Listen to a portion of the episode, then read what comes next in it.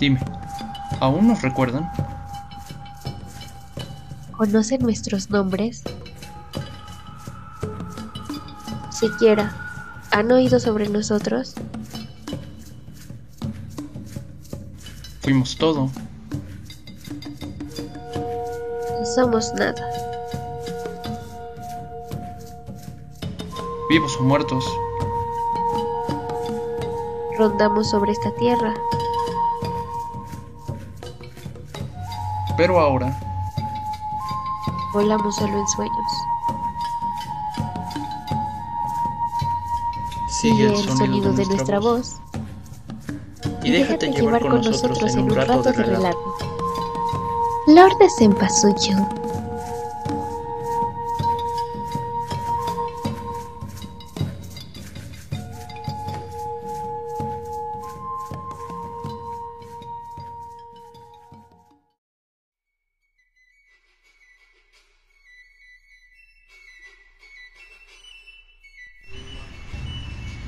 Mucho tiempo atrás, Cuando el imperio azteca desbordaba magnificencia, existieron dos jóvenes enamorados.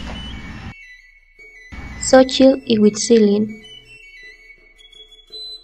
El romance de estos dos jóvenes comenzó desde que eran pequeños.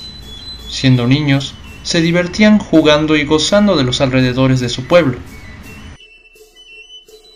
Con el tiempo, Fue natural que entre ellos un gran amor floreciera. Los padres de ambos vieron la felicidad que existía en ellos. por lo que aprobaron su romance. Xochitl disfrutaba de cultivar flores, mientras que Huitzilin la ayudaba en lo que podía.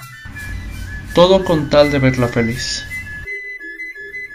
Todas las tardes subían a la cima de una montaña llevando flores para honrar a Tonatiuh, el dios del sol. Él parecía sonreírles desde las alturas ante la ofrenda de los enamorados. Ellos juraron amarse por siempre, incluso más allá de la muerte. Xochitl, amor mío, desde que llegaste a mi vida, mi corazón desborda felicidad. Es un gusto para mí compartir mi vida a tu lado. Huitzilin arrodillado ante ella, tomó su mano al tiempo que decía, Quiero que el sol sea testigo de nuestro amor. Te juro aquí, ante su esplendor, que te amaré el tiempo que dure la eternidad. el dios del sol al verlos tan enamorados, bendijo su amor y aprobó su unión. Xochitl, Huitzilin, en el tiempo que he iluminado este mundo, nunca había un romance como el suyo. La fragancia de su amor es más pura que todas las flores de esta tierra, clara como el agua cristalina y pura como el canto del quetzal. Les otorgo mi bendición.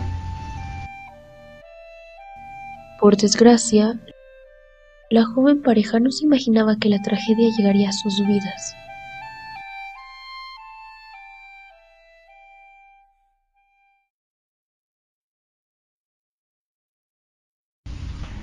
Eran tiempos de guerra, por lo que un día Huitzilin fue llamado a participar en una batalla para defender el honor de su pueblo. Antes de partir, acordaron reunirse una vez más en la montaña. Xochitl, debo partir. La guerra nos ha llamado y debo defender nuestro hogar. Amor mío, prométeme que volverás, le dijo Xochitl mientras una lágrima recorría su mejilla. Ten por seguro que volveré. Allá donde vaya, tú estás conmigo. Que los dioses cuiden de tu alma, Huitzilin. Dicho así, se despidieron los enamorados y Huitzilin se marchó hacia la batalla.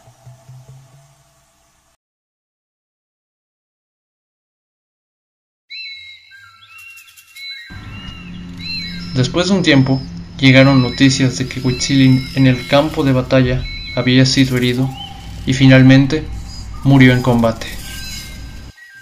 ¿Usted es Xochitl? Ese es mi nombre. ¿Qué sucede? Lamento ser mensajero de tristes noticias. Huitzilin fue herido durante el combate. Sus heridas fueron muy graves y no pudo sobrevivir. Lo siento. La bella Xochitl sintió que su corazón se quebraba de dolor al escuchar esas palabras. Con el tiempo, La tristeza se apoderó de ella. La gente la miraba caminando triste por los senderos de la comunidad. Dejó de cultivar flores como lo hacía. En ocasiones no comía por la terrible desdicha en la que se hundió. Una tarde, recogió las pocas fuerzas que le quedaban y decidió subir por última vez a la montaña. donde se reunían para implorarle a Tonatiuh que le permitiera verlo una vez más. Tonatiuh, tú que iluminas majestuoso nuestro pueblo y que has sido testigo de nuestro amor, te ruego ahora ilumines mi alma y me dejes ver una vez más a mi amado Huitzilin. El dios triste por la petición de Xochitl le contestó, Perdóname, pero no puedo cumplir aquello que me pides. No tengo el poder para traerlo una vez más a tu lado. El dolor de Xochitl fue tan grande que entonces le rogó con todas sus fuerzas para que le permitiera unirse a él en la eternidad. De acuerdo, debes confiar en mí. El camino será largo, pero ten por seguro que te reunirás con Huitzilin. Una vez dicho esto, decidió convertirla en una hermosa flor, así que lanzó un rayo dorado sobre ella, haciéndola igual de brillante que el sol. Inmediatamente, su cuerpo se desvaneció al tiempo que creció de la tierra un bello y tierno botón. Sin embargo, este permaneció cerrado durante un largo tiempo, hasta que un buen día Un colibrí se acercó atraído por el aroma inconfundible de esta flor. Llegó hasta ella y se posó sobre sus hojas. dentro de este colibrí estaba el alma de Huitzilin. Cuando el colibrí se posó sobre la flor, Se abrió y mostró su hermoso color amarillo, radiante como el sol mismo. Era la flor de cempasúchil, la flor de veinte pétalos, de aroma intenso y misterioso que había reconocido a su amado Huitzilin, uniéndose una vez más. caminando juntos por la eternidad.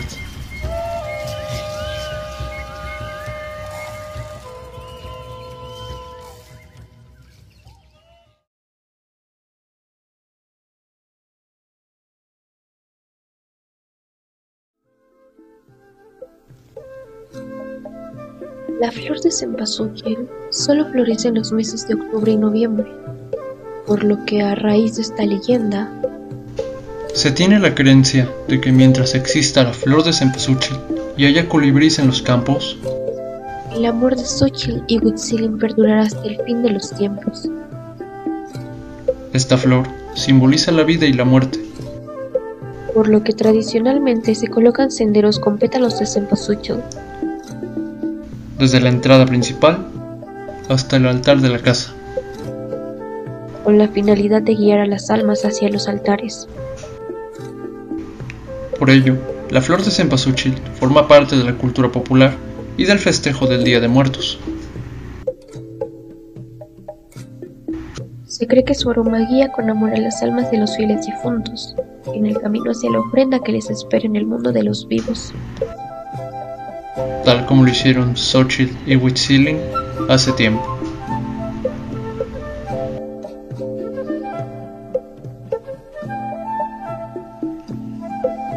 Agradecemos su presencia en este espacio.